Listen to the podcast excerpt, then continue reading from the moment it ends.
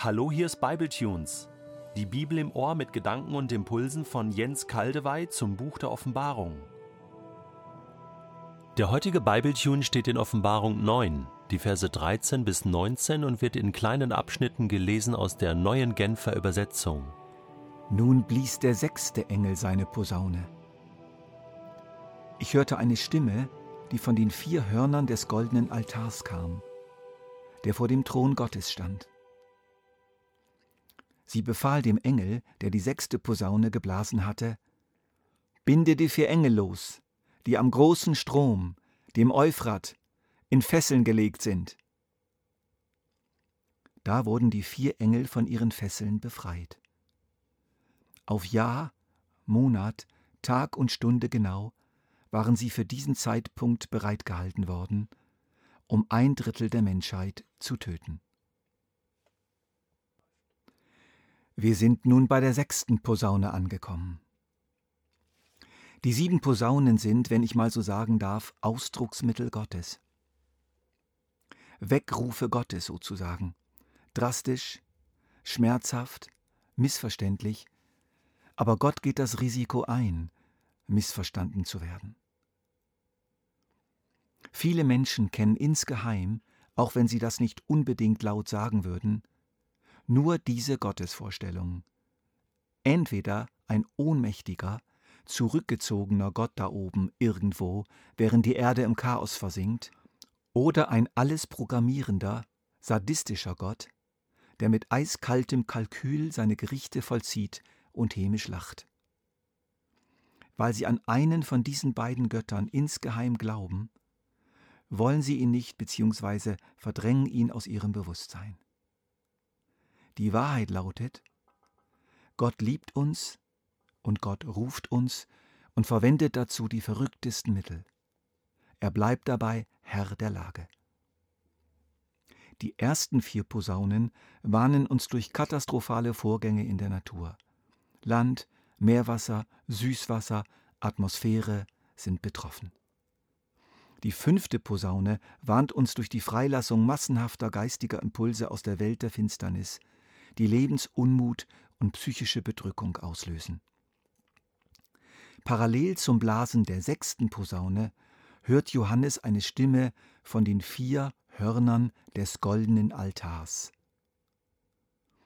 Im heiligen Tempel Israels stand der goldene Altar im Heiligtum und war der Ort der Anbetung, der Ort der Gemeinschaft mit Gott. Das Horn war im Orient ein weit verbreitetes Symbol von Stärke und Macht. Dieser Altar ist enorm mächtig. Letztlich ist Jesus selbst dieser Altar. Von dort kommt die Stimme. Es handelt sich hier um die Variation eines Themas, das wir immer wieder in der Offenbarung finden. Von weit oben kommt ein Erlass, ein mächtiger Erlass. Binde die vier Engel los, die am großen Strom, dem Euphrat, in Fesseln gelegt sind. So der Befehl. Was steht da drin? Der Euphrat war damals die Ostgrenze des römischen Reiches. Dahinter lebten die unheimlichen, bedrohlichen Parther und Perser mit ihren Reiterheeren. Der Euphrat war damals das, was bei uns lange der eiserne Vorhang war der uns vom bedrohlichen Osten trennte. Zurzeit, im Jahr 2016, ist es zum Beispiel das Mittelmeer, welches Europa vom Nahen Osten trennt. Mehr und mehr Menschen graut vor dem Flüchtlingsstrom, der diese Grenze fortwährend überschreitet. Es wird vielen Menschen richtig unheimlich. Der Euphrat bedeutet schützendes Grenzgebiet das vor dem Überfall großer fremder Heere schützt. Da wurden die vier Engel von ihren Fesseln befreit. Mit diesen Engeln sind Unheilsmächte gemeint, die nun freigelassen werden. Die Grenze schützt nicht mehr. Polen hat das in grauenhafter Weise 1939 an seiner Westgrenze erlebt, als die Deutschen wie eine Flut mit ihren Panzern einbrachen auf Jahr, Monat, Tag und Stunde genau, lesen wir, waren sie für diesen Zeitpunkt bereitgehalten worden, um ein Drittel der Menschheit zu töten. Diese Formulierung ist verführerisch. Schnell nimmt man wieder ein einziges besonderes geschichtliches Ereignis an. Das ist nicht der Fall. Was hier beschrieben wird, ist im Verlauf der Geschichte immer wieder passiert. Allerdings hat es sich in den letzten beiden Weltkriegen enorm zugespitzt und verdichtet. Der Durchbruch jeweils der eigenen Grenze, des eigenen Euphrats von außen durch gewaltige Kriegsheere. Auf Jahr, Monat, Tag und Stunde genau bereitgehalten. Das spricht einfach von der souveränen und exakten Planung von Jesus Christus, der alles überwacht. Die massive Aggressionsbereitschaft fähiger, aber auch böser und selbstherrlicher, militärischer und politischer Führer wird von Jesus in Schranken gehalten. Er bestimmt den Anfang und das Ende ihrer Aggression. Sie können tun, was sie wollen, aber nicht, wann sie wollen und wie lange sie wollen. Auch das Maß der Toten ist begrenzt von Gott.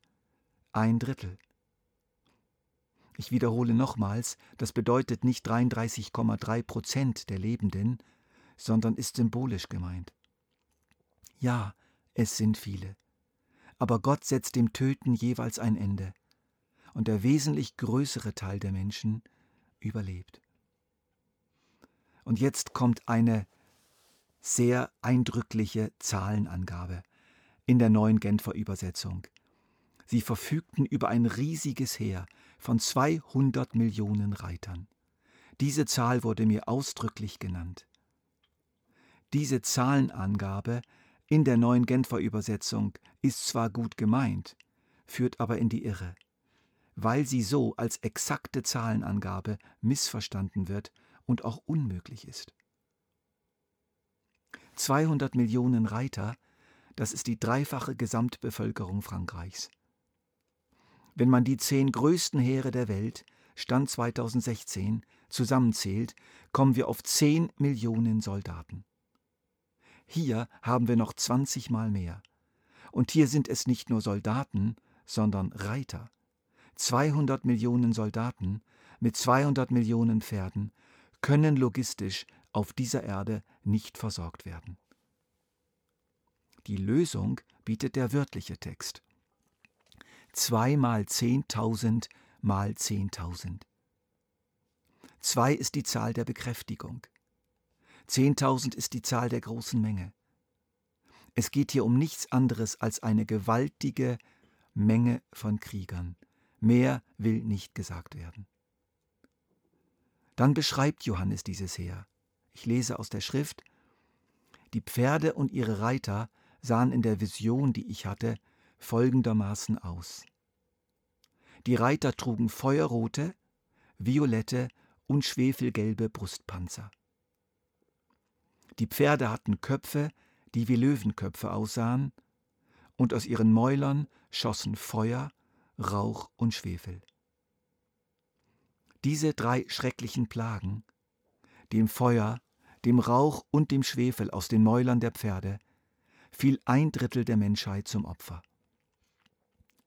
Aber die tödliche Wirkung ging nicht nur von den Mäulern der Pferde aus, sondern auch von ihren Schwänzen.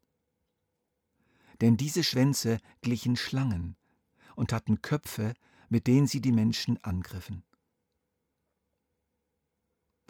Die Deutung scheint mir jetzt relativ einfach. In den Johannes damals zur Verfügung stehenden Bildern und Illustrationen beschreibt er so etwas wie moderne Kriegführung. Prüft das selber mal nach, auch wenn sich nicht alle Einzelheiten erschließen. Johannes sieht vieles, was es damals so noch nicht gab: Geschütze, Panzer, Granaten, Explosionen, Kanonenrohre und ähnliches. Er hat etwas Grauenhaftes vor Augen. Große Heere mit große Kriege mit großen Heeren und Schusswaffen aller Art, auch Massenvernichtungswaffen. Hier, an dieser Stelle, finden wir die schrecklichen Kriege der Menschheit, die sich zugespitzt haben in den beiden Weltkriegen. Invasionen, gewaltige Armeen mit ihrem Waffenarsenal. Bei den ersten vier Posaunen sahen wir die Invasionen physischer Mächte in der Natur. In der fünften Posaune erkannten wir die Invasionen unsichtbarer Mächte in die menschliche Gesellschaft.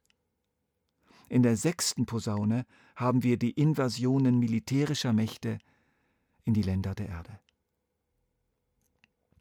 Haben wir es endlich begriffen? Dauerhaft sichere Grenzen sind eine Illusion. Auch wenn du zurzeit auf einer netten kleinen Insel lebst. Wir leben in einer so sehr gefährdeten Welt, rundum, von innen und außen, von oben und unten gefährdet. Hörst du Gottes Stimme, wie sie durch das alles hindurchtönt? Verlass dich nicht auf diese Welt, mein Kind. Verstecke dich nicht in dieser Welt. Sie bietet dir auf Dauer keinen Schutz. Berge dich bei Gott. Eine ganz wunderbare Antwort auf diesen schweren Abschnitt der Offenbarung haben wir im Psalm 91. Ich lese einige Verse. Wer unter dem Schutz des Höchsten wohnt, darf bleiben im Schatten des Allmächtigen. Du brauchst dich nicht zu fürchten vor dem Schrecken der Nacht oder vor den Pfeilen, die am Tag abgeschossen werden, nicht vor der Pest, die im Finstern umgeht, nicht vor der Seuche, die mitten am Tag wütet.